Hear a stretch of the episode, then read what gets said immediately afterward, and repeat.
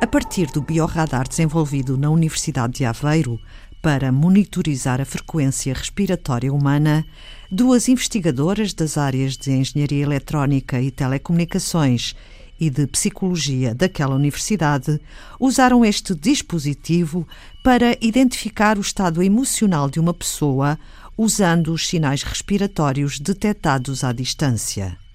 Carolina Gouveia, investigadora na área de Engenharia Eletrónica e Telecomunicações. Este radar é composto por duas antenas, uma transmissora e uma receptora. A antena transmissora transmite uma onda continuamente em direção ao peito da pessoa que está a ser monitorizada.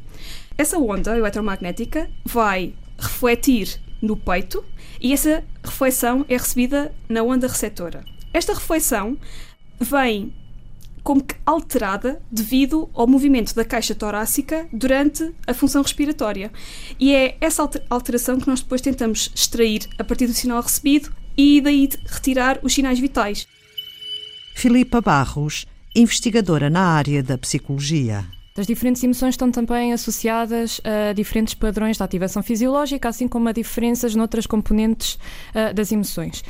Por exemplo, se estivermos a pensar numa situação de medo ou alegria, a nossa respiratória, neste caso, que é uma das respostas ou um dos, de, dos sinais que conseguimos medir através do, do radar, uh, esta resposta respiratória uh, pode ser, por exemplo, mais rápida e superficial, em comparação com, por exemplo, uma respiração mais, uh, mais profunda e, e, mais, mais longa.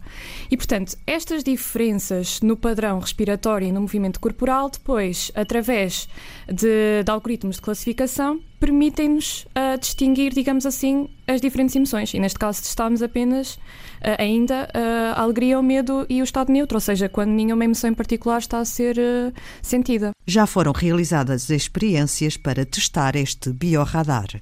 Nós criámos um, um, protocolo de indução emocional que consiste no seguinte: cada, cada hum, participante veio a três sessões em dias diferentes, em que em cada uma das sessões eram induzidas emoções através da visualização de vídeos. Ou seja, nós falámos com as pessoas, certificámos uh, que, que, tinham os critérios necessários para, para serem incluídos na investigação, uh, certificámos também que vinham num dia uh, normal, digamos assim, ou seja, sem nenhum evento estressante ou sem situações emocionais emocionalmente intensas que tivessem, digamos, uh, algum impacto no seu estado emocional.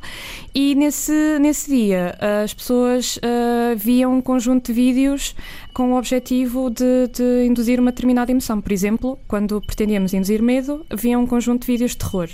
Estes vídeos uh, que utilizámos, quer para o medo, quer para a alegria, quer para o estado neutro, foram previamente validados em estudos anteriores, ou seja, foram previamente assistidos por uh, outras pessoas, em que eram avaliados, uh, avaliado o estado emocional antes da indução e depois da indução, para de facto confirmarmos que houve ali uma, uma alteração do estado emocional, ou seja, que a indução emocional foi uh, efetiva. E era desta forma, digamos assim, assim que nós cons conseguimos induzir medo, alegria e estado neutro. Carolina Gouveia e Filipa Barros destacam algumas aplicações em que o biorradar poderá ser útil. Desde monitorização de pacientes por exemplo, acamados, que não, não seja necessário uh, colocar uh, elétrodos de contacto ou, ou qualquer outro de sensores de, de contacto, por exemplo, uh, monitorização de, de bebés a dormir, que dá para ser feita à, à distância. Portanto, tudo que um, seja aplicações que envolvam uma monitorização e talvez também a detecção de fadiga, por exemplo, monitorizar o, os sinais vitais de um condutor, perceber se ele está cansado, se, se está a ter alguma falha cardíaca e tentar uh, prevenir um, um, acidente. Isto são possíveis aplicações. Como a Carolina estava a dizer, uma vez que estamos a falar de um instrumento que é não invasivo, que não requer, digamos assim, o um contacto direto com elétrodos, por exemplo, para avaliar a resposta fisiológica, tendo em conta que, que nos dá bastante informação informação e que nos permite ter uma medida mais objetiva do estado emocional, torna-se particularmente vantajoso, eh, não só em contextos de investigação, mas também em contextos clínicos e, nomeadamente, de saúde mental, uma vez que, que, este tipo de medidas objetivas é frequentemente difícil de obter neste tipo de contexto e poderia auxiliar muito a avaliação e a intervenção e a monitorização da intervenção com perturbações associadas a alterações emocionais ou alterações fisiológicas e, sobretudo, se pensarmos em determinado tipo de populações, como a Carolina também estava a falar, em que seria vantajoso utilizar este, este método não invasivo, como é, por exemplo, o caso também de crianças ou pessoas com hipersensibilidade ao toque, por exemplo, ou até pessoas com dificuldades de comunicação. E o facto de não ter este contacto faz com que a pessoa também, de alguma forma, possa estar mais confortável e que o sinal que seja uh, obtido seja um pouco mais autêntico, digamos assim. Exato, porque a pessoa ao ser monitorizada, apesar de ter noção que está a ser monitorizada porque isso é feito com conhecimento, claro. Uh, ao fim de algum tempo, acaba por se abstrair que está a ser monitorizada, porque não tem o desconforto de ter sensores ligados ao corpo, algum descolar, algum sair do sítio. Portanto, abstrai-se, a percepção é completamente diferente, o que torna muito mais autêntica a reação a cada emoção. As cientistas pretendem agora continuar a aperfeiçoar este dispositivo. Até agora o que fizemos foi uma validação do sistema do biorradar uh, para tentar perceber se realmente é possível identificar emoções, testamos com estas três, utilizando este meio, o wireless, sem fios. Nós começámos por fazer essa validação para suportar também os estudos que já existiam e comparamos, para fazer esta validação, comparamos os sinais adquiridos com o biorradar com uh, sinais adquiridos por métodos convencionais. Fomos colocar em classificadores ambos os sinais para perceber se a diferença uh, na robustez do algoritmo era muito discrepante ou se eram relativamente próximas. Tinham uma diferença agora já fizemos a validação, já provámos que realmente é possível.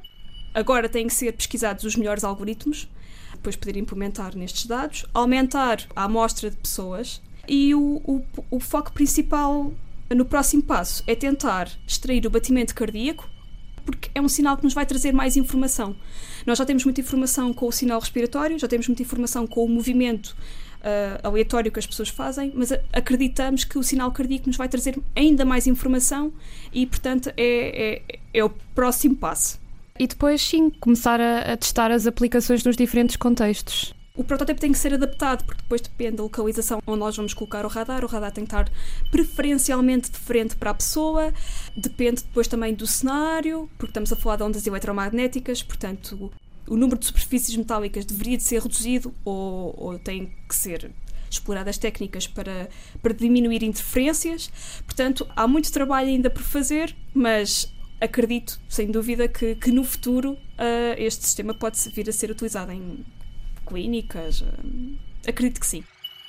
Filipa Barros e Carolina Gouveia, investigadoras da Universidade de Aveiro, que usaram o biorradar para determinar alguns estados emocionais de uma pessoa a partir da monitorização dos seus sinais respiratórios. A expectativa das cientistas é que este biorradar possa ser um meio complementar de avaliação, diagnóstico e monitorização de perturbações que têm associadas alterações fisiológicas. Foi Antena 2 Ciência.